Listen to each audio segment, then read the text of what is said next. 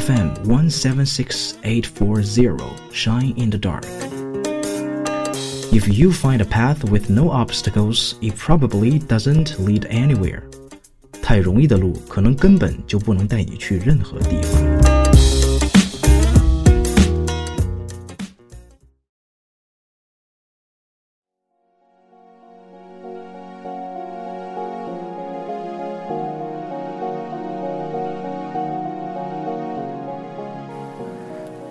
各位听众朋友们，大家好，欢迎收听这一期的节目。这一期呢，蛋司机给大家介绍一个呃比较新颖的这个 presentation 的新的方方法，叫 Petra Kucha。这个 Petra Kucha 最早是由日本东京的 KDA 设计组织，首先在他们的这个呃 Supper Club 这个夜店发起。它特点就是这个演讲人呢，准备二十张幻灯片。幻灯片主要是以简单的图片为主，尽量不用这个文字或少用文字，然后每一张在二十秒内讲述完毕。一般来说是控制在六十分四十秒左右的这样一个 presentation。因为这个有时候啊，呃，我们会听到一些特别长的这个演讲、打瞌睡的讲座或者这个讨论会，这种方式就使每个人的演讲精简扼要。日语词这个 “pechakucha” 本身它的意思就是喋喋不休或者闲聊，所以这是一个很有意思的 presentation 的这样一个方式。然后但司机之前有一门课要求呢，这个 final 之一就是要做一个 pechakucha，所以我这个今天就是以自己的例子来给大家做一个这个 pechakucha 的示范。然后我这个。主题是 How to build a community in the classroom。Ladies and gentlemen, thank you for being here. I feel very delighted to stand here and give you my Pechakucha. What I'm going to talk about today is how to build a community in classroom. I hope you like it. First of all, we need to know the definition of community. Community is a group of people living in the same place or having a particular characteristic in common, a feeling of fellowship with others as a result of sharing common attitudes, interests, and goals. Then, what is a community school? A community school is both a place and a set of partnerships between the schools and other community resources. To build a community school, first of all, we need to build a community class. This is what I'm going to talk about. Now, imagine that you are a student entering a new school for the first time. What would be in your mind? Probably, will I have friends here? Will my teachers like me? Will they care about me? And even, will somebody bully me? Then comes the question why is a community classroom needed? Surely it has some benefits. Students in schools with a strong sense of community are more likely to be academically motivated to act ethically and altruistically. Also, a community classroom can help children develop a social and emotional competencies and to avoid a number of problem behaviors, including drug use and violence. Here is an example I want to share with you. A Colorado teacher, whose name is Kyle, wanted to know more about her students. But the problem was she wasn't prepared for what she learned. Kyle was the third grade teacher at a Denver elementary school. One thing that should be pointed out is that 90% of her students comes out underprivileged homes. As a new teacher, she wanted to know her students' real life and how to support them. One day, she came up with a, the plan.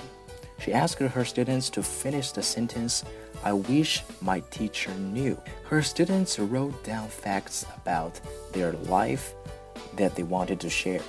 Then she saw, I wish my teacher knew I don't have pencils at home to do my homework. I wish my teacher knew I don't have friends to play with me. These were really heartbreaking notes. According to Kyle, after one student wrote that she had no friend to play with at recess, the rest of the class claimed and said, We got your back. The next day, she noticed that the girl was playing with a group of girl students, so students can support each other. A successful classroom community promotes positive social skills and academic achievement. Children learn best when they feel they are part of a community where everyone feels accepted and where individuality is encouraged. Creating a classroom community is planning. First of all, identity. Your students need to see themselves reflected in the classroom. Invite families to send their children's pictures before school starts. Students not only like finding their photos, but also very happy to learn about their new friends. Second, through familiarity. Students need to find things that are familiar to them. Don't forget to use familiar and favorite songs and books at group time because children will be very proud when they say, I know that book or I know that song.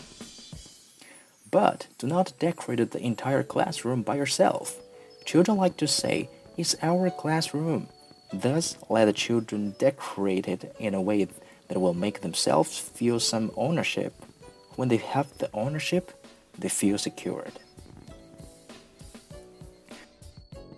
You are planning to arrange your class in rows? Oh, please don't do that. Because that will isolate children and focus all attention on the teacher. Why not to try a large U size or semicircle classroom?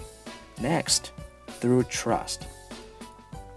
In order to feel part of the classroom community, children should have the same sense of trust in school as they do at, at home. You need to accept children's feelings so that they can feel that it is safe to express their thoughts and feelings. They can trust you. Through family involvement, each student comes with a family. Family plays a very significant role in building community. Forget the meetings, you need to connect them through a variety of ways. Give them a phone call, write emails, etc.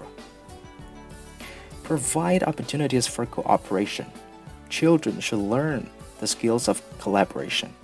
Try to do as much cooperative work as possible. They need to know that their success will depend on how well they can work with others. Never, never yell at your children because children need respect too. Treat people the way you would wish. Make sure to apologize because children learn a lot when they see adults apologize. At last, remember that the person that can create a community in the classroom is you. It is not how many toys in your classroom that matter. It is your love, your passion, and your kindness that can build community in your classroom.